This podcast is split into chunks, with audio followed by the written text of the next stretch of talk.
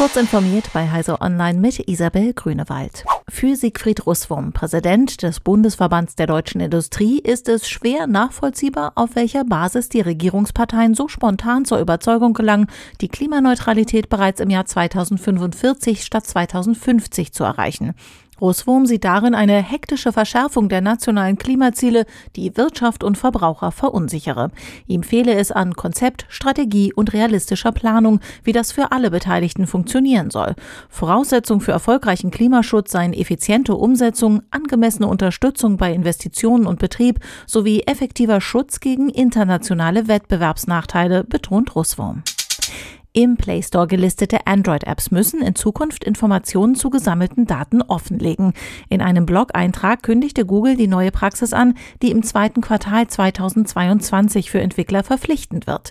Dazu will das Unternehmen einen Sicherheitsbereich auf den Play Store-Seiten der Anwendungen einrichten, der diverse Fragen rund um den Umgang mit Daten übersichtlich beantworten soll. Google folgt damit dem Beispiel von Apple.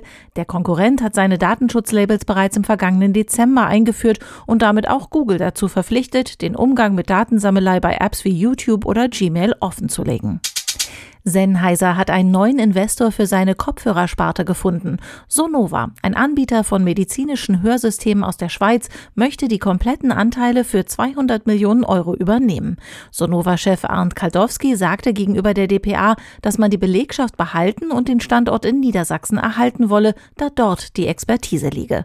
Die Kopfhörer sollen auch weiterhin unter dem Namen Sennheiser vertrieben werden. Sonova könne aber Technologie aus dem Hörgerätebereich zusteuern, so Kaldowski.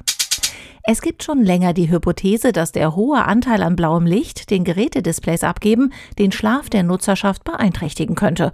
Apple hat deshalb mit iOS 9 den Nightshift-Modus eingeführt, eine Funktion, die über die Stunden vor der Nacht langsam den Anteil an blauem Licht absenkt, den das iPhone-Display abgibt.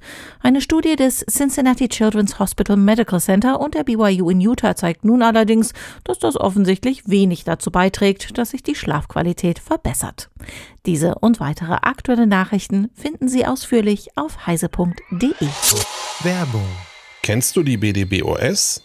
Wir machen digitale Kommunikation technisch möglich. Für Regierung, Verwaltung und Einsatzkräfte in ganz Deutschland. Und wir brauchen dich.